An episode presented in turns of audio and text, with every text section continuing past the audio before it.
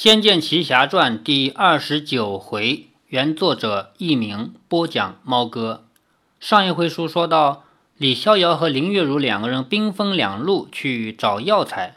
林月如呢，因为她家里是武林世家，而且是大宅大户，所以像人参啊、雪莲子啊这些都不成问题，所以林月如直接回家一趟就搞定了，而且还带了一身换洗的衣服来，给了李逍遥，说。你趁着现在阿宝煎药的时候，先换一套衣服吧，免得待会儿你的灵儿妹妹醒来了，看到你这么狼狈的样子，还以为我虐待你呢。说着，林月如把一旁另一个小包袱往李逍遥身上抛去，趁李逍遥连忙接住之时，便拎了鱼篓大步而出。李逍遥但觉这小包袱散发出一阵清雅的香气。展开一看，里头是一套新的布衫鞋袜。李逍遥看着这些，愣了一会儿，没想到看似大喇喇的林月如，心思是这样的细。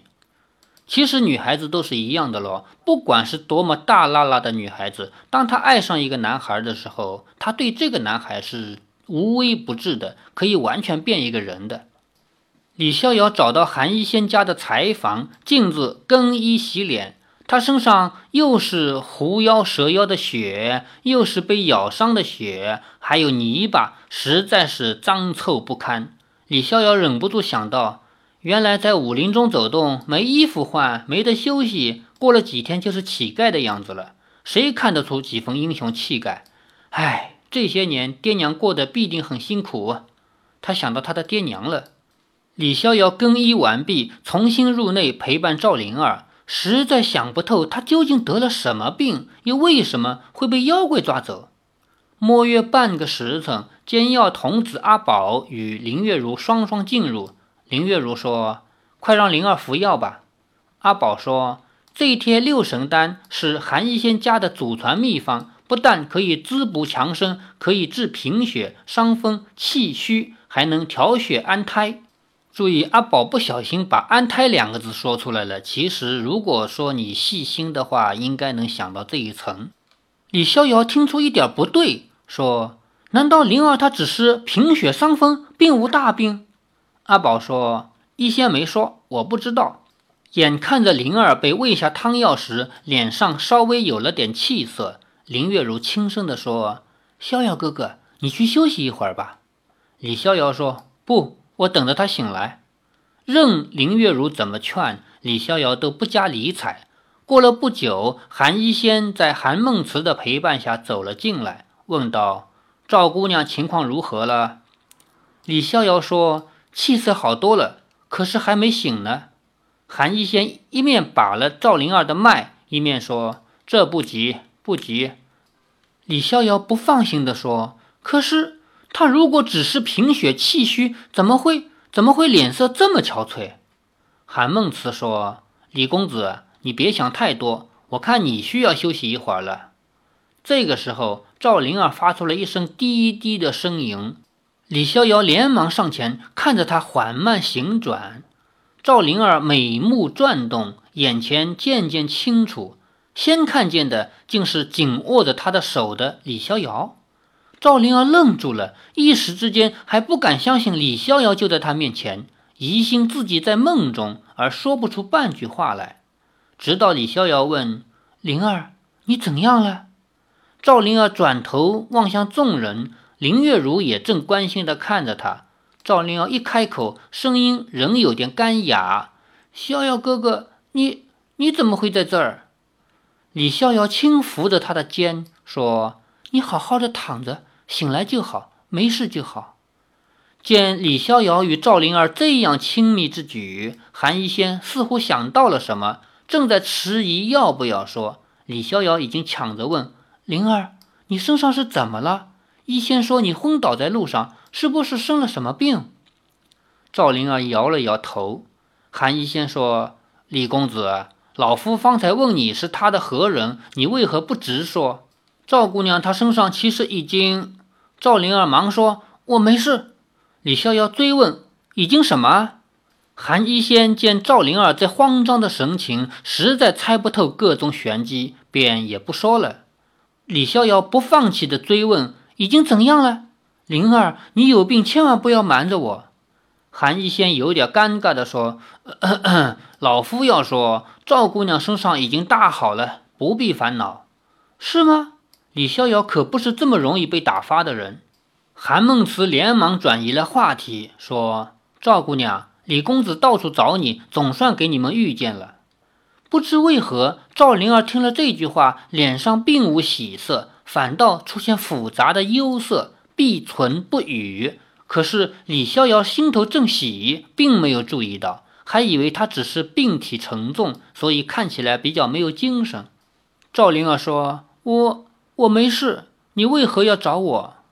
李逍遥惊愕地说：“我当然要找你啊！我们不是说好了要一起去苗疆找你妈吗？”赵灵儿态度变得有一些冷淡，转过脸说：“我我自己去也成。”你为什么这么说，灵儿？李逍遥不懂极了，靠上前看看，赵灵儿居然眼中溢满泪花，强忍着不掉下来。李逍遥大惊，忙说：“灵儿，你……”赵灵儿只是紧闭着唇，半句也不说。韩一仙说：“李公子，林姑娘，你们去休息吧。”现在你们两个精神都不大好，撑不了多久的。林月如说：“我去，别管这个充好汉的，看他能多久不睡。”赵灵儿勉强微微一笑，对李逍遥说：“逍遥哥哥，你去吧，我没事。”李逍遥说：“可是你，你怎么会突然间不见了？你是不是遇上了妖怪？”赵灵儿苦笑不语，只是轻声地说：“你去吧，我不会再次不见了。”李逍遥愣愣地坐在原地，看着赵灵儿，满肚子的疑问。不知道为什么赵灵儿不让韩一仙说他已经怎样了，更不懂为何赵灵儿不让回答他的问题，又为何见到自己毫不欢喜，反而流泪。他好像变了个人似的，让李逍遥满腹问号。就在李逍遥不解地望着他时，阿宝说：“两位随我到客房来吧。”赵灵儿轻轻推开李逍遥紧握他的手，说：“你去吧，我乏了，想睡一下。”李逍遥勉强说：“好，我一会儿就过来，你好好休息。”李逍遥与林月如两人走了出去，还不停地回头看，他实在怕赵灵儿再次不见了。刚刚的话让他觉得哪里都不大对劲儿，到底问题出在什么地方？他实在想不通。等到林月如与李逍遥走远了，韩一仙才说：“赵姑娘，恕老夫多言，他二人对你颇为关心，姑娘为何要瞒着呢？”我赵灵儿低着头，犹豫难言。韩一仙咳了一声，说：“恕老夫冒昧，是是李公子的吗？”赵灵儿轻点了一下头。韩一仙并不意外，说：“既是如此。”那老夫是应该让他知道，夫为妻纲，何况这等大事？不，您千万别说，求求您千万别说！赵灵儿急道，眼泪随着哀求而流了下来。韩一仙父女俩见到他这心碎的样子，大惑不解。自古以来，只有女子求男子负责的，怎么有赵灵儿这样到了这样的地步，反而怕男子知道的？韩一仙说：“可是。”这是瞒不住的，你该知道。赵灵儿虽还流着泪，声音却充满了坚决。那我只好离开他，自个儿走得远远的。韩一仙摇了摇头，说：“但你一个未出嫁的姑娘，身子又如此虚弱，倘若没人照顾，往后如何过？”赵灵儿心中惶惶，也全没主意。见他那不知所措的样子，韩一仙说：“唉，罢了。”你不想说，老夫就不多嘴，暂时就别想往后的事了。在我这儿养好了身体，这几天里你好好想想吧。赵灵儿点了点头，忧郁的陷入沉思。韩梦慈也说：“赵姑娘，我觉得李少侠他不像是薄情之人，他为了你这样奔波，可见是个讲情讲义的人。你别想太多了。”赵灵儿听了这番话，心头更加如被针刺的一般，眼泪又落了下来。韩梦慈叹着气说：“好好休息，放宽了心，就算不为自己，也为了为了另一条命。”赵灵儿闭上了眼睛，眼泪滑落耳际。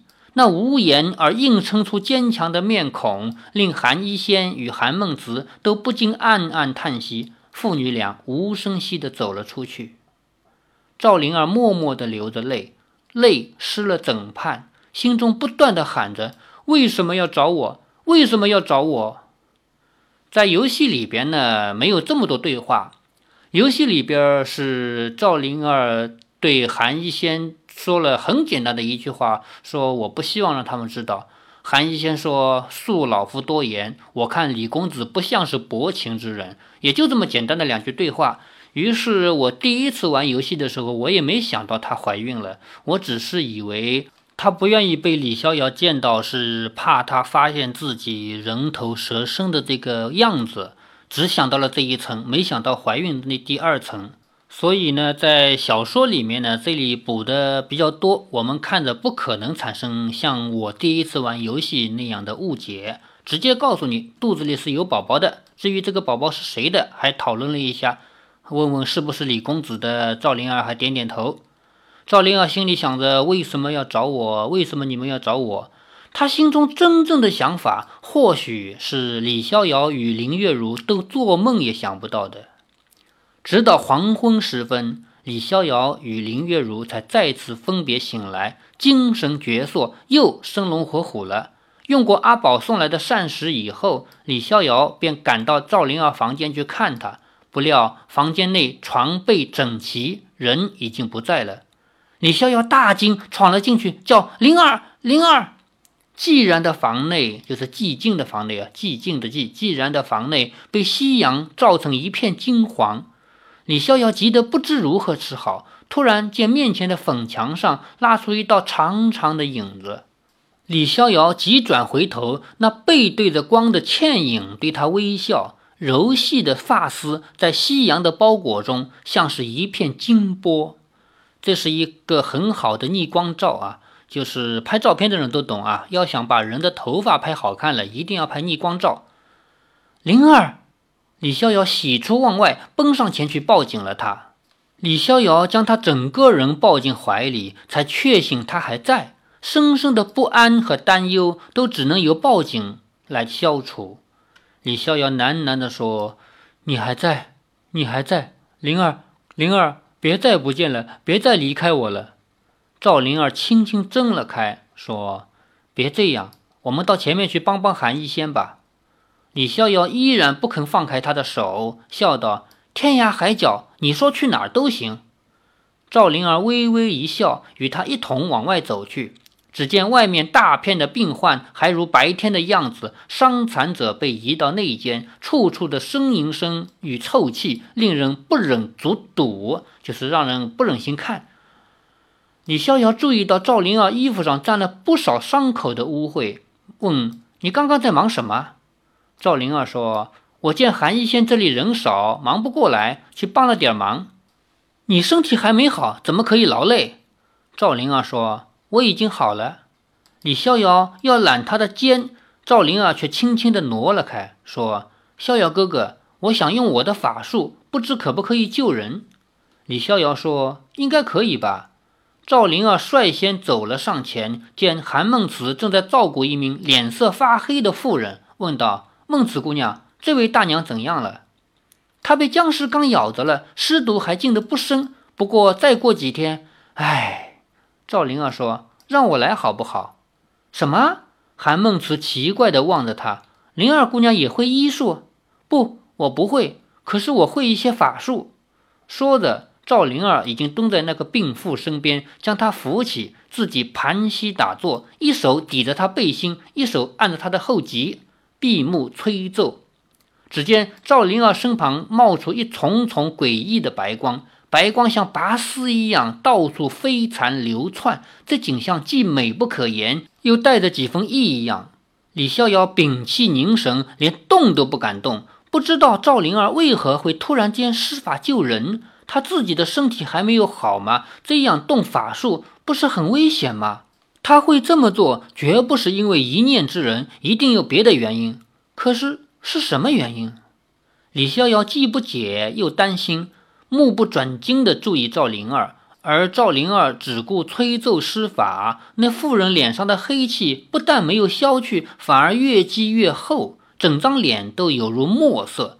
赵灵儿脸上也生出汗珠来，人不断地念咒催动。不可思议的是，那妇人原本凌乱的头发，突然像千万根钢丝一样，噗的一声暴涨数尺，就连放在膝盖上的手指甲也突然长了好几寸。身边其他清醒的伤员见了，吓得哇哇大叫：“僵尸是僵尸啊！这个姑娘把李妈变成鬼啦！”李逍遥和韩梦慈都不知如何是好。又见赵灵儿口发青褐，双掌往前重重推击，那妇人哇的一声，不但吐出了黑色的鲜血，鼻孔、眼内、耳朵都流出黑血来。这七孔流血的惨状，让全部的人看了心惊动魄，却不敢作声。赵灵儿脸色比纸还要苍白，也没有擦自己的汗，便说：“我我逼出了他的尸毒，他体内干净了。”李逍遥连忙上去扶住赵灵儿，说：“你你怎么突然就就这样做？这不是大伤元气吗？你为何要这样做？”赵灵儿只虚弱的浅浅微笑一下，并没有回答。一名村夫叫道：“什么体内干净了？七孔流血不是死了吗？”也有人说他和你有什么仇？你要害死他？韩梦慈连忙说：“大家稍安勿躁，我看看。”韩梦慈将那妇人脸上的血水全擦干净，恢复她本来的面孔。一看之下，脸色大变，连忙起身往内奔去，叫道：“爹爹，快来啊！”见韩梦慈这样，李逍遥更是心急，扶着虚弱的赵灵儿说：“你怎样？还好吗？”那名村夫在妇人尸体边又气又急，说：“我娘子本来好好的，你干嘛害死她？”赵灵儿说：“不，他已经好了。”那村夫握着妇人的手，悲哀的叫道：“好了，她的手冷冰冰的，又没有气，不是死了吗？你的心肠怎么这么毒？她，她平生没有害过人，生性最是慈悲，你为何要害死她？”呜呜呜呜。那村夫是个大汉，却当众痛哭，让李逍遥很诧异。想不到这个粗鄙的村妇也有人如此爱他。看来感情这个事是不论外貌、身份和贫富的。赵灵儿无力与他争辩，虚弱地靠在李逍遥怀里。韩梦慈带着韩一仙赶来，韩一仙把了把那妇人的脉，目露惊奇，转头说：“去拿些补气的药过来。”是。韩梦慈连忙到后房取了一些药丸，让韩一仙为妇人服下。那妇人的丈夫最是信服韩一仙，韩一仙自然是不会给死人服药的。不久，那妇人喘起气来，发出呻吟，说：“哎呀，我身上怎么这么没力呀？”她不但神志清楚，甚至还能讲话了，让那个村夫大喜过望，说：“美娘，美娘，你好了。”那个叫美娘的妇人望着他说：“你怎么在这儿？你你给僵尸咬了，我把你送来这儿。”美娘突然一跃而起，一把拧住村夫的耳朵，喝道：“老娘想起来了，你到阿牛家去赌，老娘要抓你回来，不小心在树林中摔了一跤，昏昏死死过去。你这个杀千刀的，不要命了，害老娘跌倒，我非好好教训你不可。”那村夫耳朵被揪着，却十分欢喜，说是娘子说的是，我不该害你摔跤。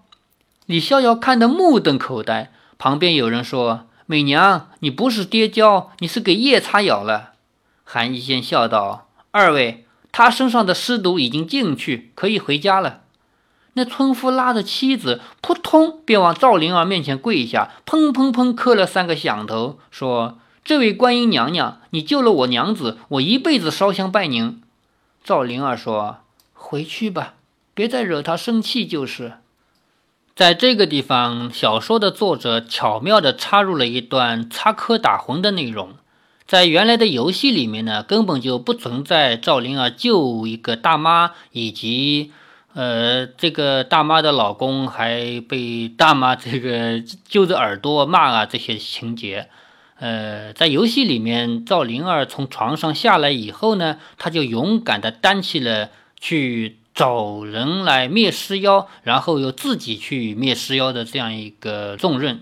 但是呢，在小说里面呢，这里加了一些李赵灵儿看不下去，说还有人在受苦受难吧，所以第一反应就是我要救人，于是用他的法力来救了一个，救了一个就救了一个吧。在这里把被救的这个人描写成一个家里的母老虎，而她的丈夫呢，对于这个母老虎是俯首帖耳啊，这么乖。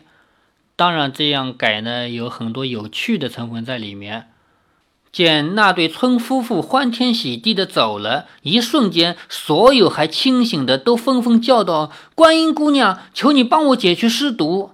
观音姑娘，我有四个子女要我照顾，我不能死啊！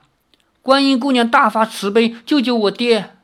韩一仙说：“各位，各位听我说，这位赵姑娘救了一个人，身子已经应付不过来了，也得让她好好休息。”有人打断了韩一仙的话，说。她是神仙，神仙怎么会累？是啊，我们苦的受不了了。韩一仙说：“各位，等赵姑娘的身体好点再说吧。”来，赵姑娘，李少侠，随老夫来。韩一仙不顾伤者的抗议，带李逍遥与赵灵儿直入后堂，以药园为隔。后方的韩一仙私宅内，林月如已经在了。见赵灵儿脸色又这么惨白，颇为惊讶。韩一仙请赵灵儿先坐下，替他把了把脉，才说：“还好，你体内的嗯没冻着，否则真是不堪设想。我再给你开些方子养养身体。”赵灵儿说：“多谢韩一仙。”韩一仙说：“你身体还这么弱，为何耗了那么多心力去救人呢？”赵灵儿说：“我想以我的法术，多少帮韩大夫救治一些村民。”韩一仙说：“你的心意我知道，可是一个被尸毒所害的人，要耗去你这么多心血，你能救几个？照这个方法来看，救七八个，你的小命就没了。”李逍遥紧握着赵灵儿的手说：“灵儿，你有这个心就够了。”赵灵儿默默不语，不知道在想些什么。韩一仙说：“这附近的村子饱受尸妖肆虐，能搬走的都搬走了。”本村幸有河水阻隔，才暂时得以安泰。灵儿姑娘，你已经好了。三位既不是本地人，老夫劝你们早点离开吧。赵灵儿忙说：“一仙，看到村民们遭受这般苦难，我觉得我应该替村民们做点事，以报答一仙的恩情。”这句话一出口，不要说韩一仙惊讶。李逍遥与林月如还以为自己听错了，都大吃一惊。李逍遥本以为找到赵灵儿以后，就会按原来的计划和自己一起去苗疆。当初他只是唯恐无人可依，只要求李逍遥千万不要抛下他。当李逍遥千辛万苦寻回了他，他却竟然迥异从前，苗疆也不去了，甚至对李逍遥多所保留，好像故意在保持距离的样子。这一切的变化都让李逍遥又困惑又伤心。李逍遥竟只能无言地看着赵灵儿，想确信你说的是真心话。为什么？不过赵灵儿刻意逃避着他的眼神，并没有看他。韩医仙说：“赵姑娘有这个慈悲心肠，够了。若是你留下来，这些中了尸毒的村民个个要保命，必定会死求你救他们。”那个时候恐怕还要多生事端。人性的基本弱点，就算再淳朴的地方也是存在的。李逍遥也感到担心，说：“是啊，搞不好会劫持你，会逼你。虽然大家都很可怜，不过总不能害你受到危险。”就连林月如也说话了：“每天送进的病患就不止一个，灵儿妹子有几条命能一个一个救？救了这个不救那个，人家服吗？”到时候为德不足，反而惹得一身怨恨。真正釜底抽薪的法子就是灭了尸妖，否则人是永远杀不完，也救不完的。林月如说这个话呢，就点醒了在座的所有人。接下来呢，他们三个人就要利用自己的本事去想着怎么灭尸妖了。欲知后事如何，且听下回分解。